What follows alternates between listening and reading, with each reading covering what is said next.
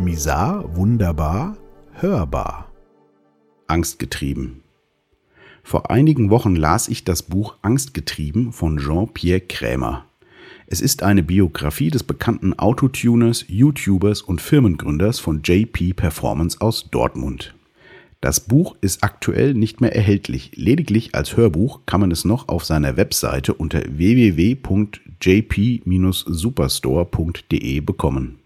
Als gelegentlicher JP Performance Zuschauer hatte ich das Buch damals vorbestellt, interessierte mich das Buch doch tatsächlich mehr als die Inhalte von JP Performance. Ich schaue den Kanal ab und zu gerne, da die Videos wirklich sehr unterhaltsam und sehr gut produziert sind. Im Inhalt geht es zu 90 Prozent um Tuning von Verbrennerfahrzeugen, was jetzt nicht mehr mein Thema ist. Tuning war es eigentlich noch nie. Ich stand früher, wenn überhaupt, auf die von der Stange getunten Fahrzeuge, die man bei den jeweiligen Herstellern direkt erwerben konnte. Mercedes AMG, BMW M und so weiter. Seit vielen Jahren ist das ganze Thema Auto bei mir allerdings komplett in den Hintergrund gerückt und ein Fahrzeug ist, wie der Name schon sagt, lediglich Zeug zum Fahren. Natürlich mag ich es gerne komfortabel und bequem, aber schnell und schaut, was ich mir leisten kann, sind nicht mehr mein Thema. Seitdem ich das elektrische Fahren für mich entdeckt habe, ist der Verbrenner quasi auch außen vor. Nicht, dass ich nicht nochmal einen fahren würde, aber wenn ich die Wahl habe, ziehe ich einen elektrischen Antrieb eindeutig vor. Also dient der Kanal von Jean-Pierre mir lediglich zur seichten Unterhaltung. Ihn selbst als Person finde ich allerdings spannend und deswegen bestellte ich mir auch seine Biografie. Auf das Buch möchte ich gar nicht weiter eingehen, nur so viel. Sein Vater war nicht da, seine Mutter kam mit ihrem eigenen Leben nicht zurecht und der kleine Jean-Pierre musste quasi sein ganzes Leben selber zusehen, wie er klarkommt. Wenn einem Kind jegliche schützende Nestwärme fehlt und es keinen Halt bei den eigenen Eltern hat, gibt es aus meiner Sicht nur zwei Möglichkeiten. Extremer Absturz oder extremer Erfolg. Auch bei ihm stand es kurz vor ersterem, bevor dann die Erfolgsstory begann.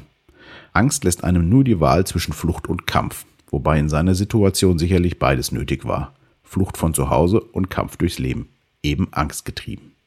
Meine Kindheit lief bei weitem nicht so extrem ab, aber einige Parallelen konnte ich schon finden und auch bei einigen erfolgreichen Leuten in meinem Umfeld und in gelesenen Biografien erfolgreicher Menschen waren viele Gemeinsamkeiten ersichtlich. Die Angst kann ein wirklich großer Antrieb sein, war sie auch bei mir. Aus meiner Erfahrung heraus sind viele richtig erfolgreiche Menschen aus zwei Gründen dort angekommen.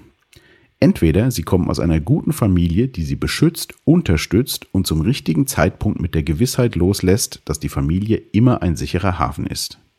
Ganz nach dem Sprichwort, jungen Kindern muss man ein sicheres Nest bauen, den älteren muss man Flügel schenken. Dieter Hallervorden.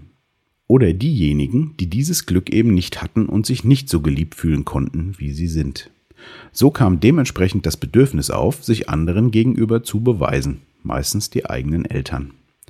Um sich von dem schwer auszuhaltenden Gefühl des Nicht-Geliebtseins abzulenken, findet man dann irgendwann eine Sache, für die man wirklich brennt und die einem dieses gute Gefühl scheinbar ersetzt. Bei Jean-Pierre waren das Autos, bei mir der Computer und dessen Einzug in die Musikproduktion.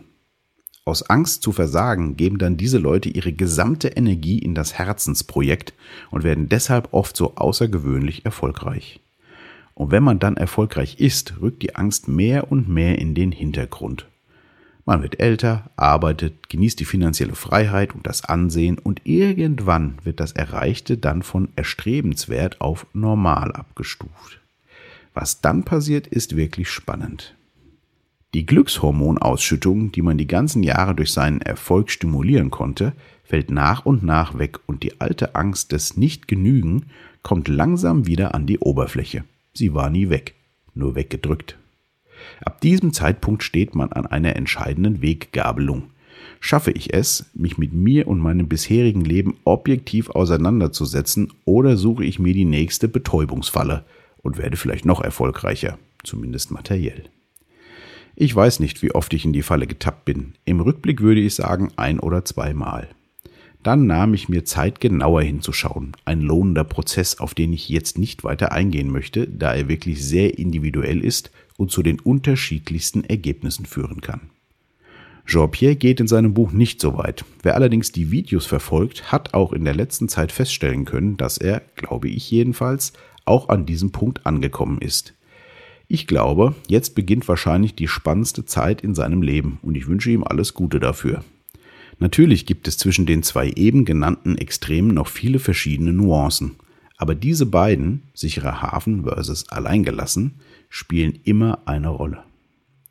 Spannend finde ich, dass viele Menschen die richtig erfolgreichen Menschen beneiden, aber sich nie die Frage stellen, hätten sie sich wirklich so ein Leben gewünscht und ich meine eben nicht nur den bekannten, erfolgreichen Teil. Diese Frage ist schwer zu beantworten. Ich glaube, wenn man durch Angst zum Erfolg getrieben wird und an der entscheidenden Stelle die Aufarbeitung gut schafft, hat man danach wirklich ein großartiges Leben.